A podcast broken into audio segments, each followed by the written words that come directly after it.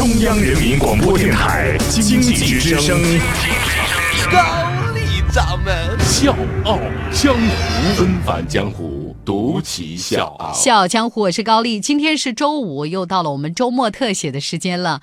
那今天呢，我要给各位介绍一对中国的家长。前两天有一个来自杭州的小朋友打破了一项吉尼斯世界纪录，什么纪录呢？这个小朋友两岁，人家就去北极看了熊了啊！四岁呢，又去南极看了企鹅。所以大家能想象吗？就是一个刚刚学会走路的小朋友，人家就已经去过南北极了。你说上哪说理去？这真的不是天方夜谭，这要得益于他的家长，尤其是他的爸爸。纷繁江湖，独起笑傲，高丽掌门笑傲江湖，敬请收听。这个小男孩呢叫辛巴，他的父亲叫徐成华，是一名职业的登山向导。呃，皮划艇和独木舟都是他爸爸的强项。因为喜欢玩各种极限运动，所以江湖人称老吉。老吉呢有一颗诗和远方的心，他经常带着媳妇儿去各地旅游，而他们爱情的结晶呢，也是在一次非洲旅行当中降生的。老吉当时搂着儿子特兴奋啊，就说：“咱以后要不就叫他辛巴吧，希望儿子以后能像狮子王一样强壮。”自打有了儿子，这两口子就很少出去了，顶多呢就在周围呃一两天的自驾游。呃，有一次呢，他们看到孩子对这个动物特别的感兴趣，他眼神里流露出对这个世界的渴望。老吉当时就产生了一个想法：我要带儿子出去转一转，去看一看这个世界。所以，一岁半的小辛巴就已经在新疆划起了帆船。但是老吉呢不满于此，他决定玩个大的。第一站，他们就选择去北极。老吉真的是不愧于他这个称号，竟然选择了摩托车和徒步，带领全家一路旅行，从西双版纳一路走到北极，走过十二个国家，历时一百八十天。他们途经老挝，和大家一起坐在热气球，从天上俯瞰了整个美景。在伊朗的小村庄里面，和那群即将奔赴战场的少年。一起祈祷世界和平。二零一五年的四月份，他们终于到了北极。小辛巴并没有等到真正的北极熊，但是他却看到了老吉扮演的那个北极熊。怎么回事呢？他的爸爸为了不让儿子留下遗憾，就在当地借了一套北极熊的套装，在冰天雪地里装成北极熊，逗儿子开心。这次旅行让老吉体会到了全家在一起的乐趣。为了让辛巴可以玩得更开心，也为了完成太太想要去看一眼天空之城的心愿，老吉决定带着全家去南极旅游。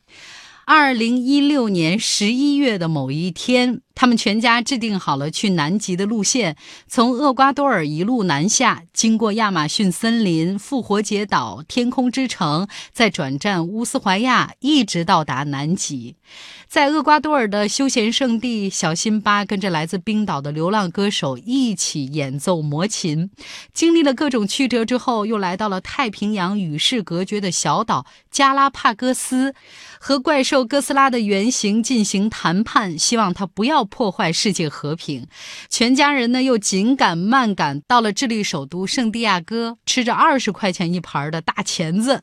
你看，就这么一路又吃又喝又玩的特别开心。本来呢打算按照既定路线去天空之城的老吉，却在这个时候突然改变了主意。欢迎收听《笑傲江湖》，周一到周五早上六点四十五，晚上七点三十五，记得要听哦。还有就是在公众微信搜索“经济之声笑傲江湖”，关注我们，支持高丽掌门，因为他是我小姨。老吉骨子里那个冒险的细胞呢，始终在活跃着。他作为一个极限挑战的爱好者，对于世界奇迹之首的马丘比丘有着非常浓厚的兴趣。这个在一五三二年突然消失又突然出现的城市，真的就跟魔镜一样吸引着老吉。老吉骑着摩托车，带着一家人一起赶到了这个藏在迷雾当中的境地。但神秘的地方有乐趣，一定也有风险。所以他们差点冻死在四千两百米海拔高的垭口上。疯狂的暴雨加上寒冷的气候，让只有两岁的辛巴冻得嘴唇发紫，随时可能停止呼吸。以为要死在神秘之城的老吉，结果被当地的居民大妈给发现了，把他们带回家，点了纸箱给他们取暖。这大妈呢也以为说这一家三口呢，估计也吓坏了，一定会休息一段时间。没想到他们又一头扎进到亚马逊的森林里，在游着食人鱼的河里面洗澡，在蟒蛇出入的森林里撒欢儿。特别有意思的是，这个小辛巴，因为他在课本里面看见食人鱼吃人的那个场面，所以小辛巴呢虽然年龄小，但是呢他决定要去钓食人鱼，他要把它钓到手，为那些死去的人类报仇。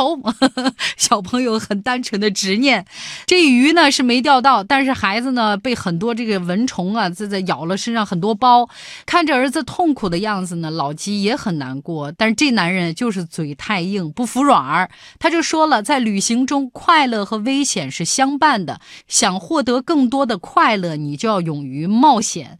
所以呢，幼小的辛巴硬是坚持钓到食人鱼之后才离开的。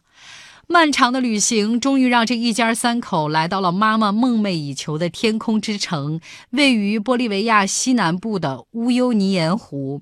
老吉呢，也是算完成了对妻子的承诺，即使不能给她完美的婚礼，也可以带着她去天空之城看看世界的倒影。在这里，每一步都感觉是走在天空之上。仿佛一伸手，你就能摘到星星。告别天空之城之后，他们又到达世界的尽头乌斯怀亚，给去南极做准备。但是呢，出于安全考虑，这些探险公司有明确的规定，不允许十岁以下的孩子越过南极圈。老吉和他们经过半年多的协商，最终破例允许他们登船。在二零一七年二月份，他们成功的登上了南极的船，顶着狂风穿越了游客止步的纬线圈，达到了官方定义的南极圈。四岁的辛巴也成了世界上最小的到达南极圈的吉尼斯纪录者。在这个地方，他和企鹅握手，观察海豹、鲸鱼是怎么在海里生活的。而且小家伙还煞有介事，跟他老爸说：“我要把这些动物都画下来，回去之后我要告诉那些小朋友，要用心去爱这些动物。”这次南极旅行，这一家三口总共花了六十万人民币。很多人呢都觉得老吉肯定很有钱，其实呢老吉一直是在杭州租房子住的。在旅行当中，他们也有捉襟见肘的时候，碰到很贵的东西也不敢买，但是他依然表现得云淡风轻，因为他想告诉儿子，人不能成为金钱的奴隶，要勇敢地追求自己想要的生活，面包和鲜花就都会有的。从南极回来的小辛巴比以往有更强的交流能力，还有就是他的语言表达能力也迅速提高。在幼儿园里，他可以和老师讲很多很抽象的东西。老吉觉得这次旅行特别的值，因为他认为孩子的最主要的目的就是玩儿，而父母给孩子最好的陪伴就是跟他一起去了解和热爱这个世界。那今天节目最后呢，请允许我做个广告啊！为大家送上的这首歌曲是我们中央人民广播电台两位同事创作的，作词庄胜春，作曲李阳。说这两位是我们中央台的青年才俊，一点不夸张，就是两个人都是一米八几大个，那小伙相当帅呆了。好了，有请羽泉组合带来这首中央人民广播电台的原创歌曲《青春不散》。小江湖，我是高丽，祝你周末愉快，下周见。有人说天不再蓝，用心寻找终能找回蓝。有人说生活太难，谁还能不经历点苦难？人说流云遮不住青山，我说青山阻不断江湾。人说青春抵不过将来，我说将来。终会要到来。青春太短，青春太短，曾经的运动少年气壮。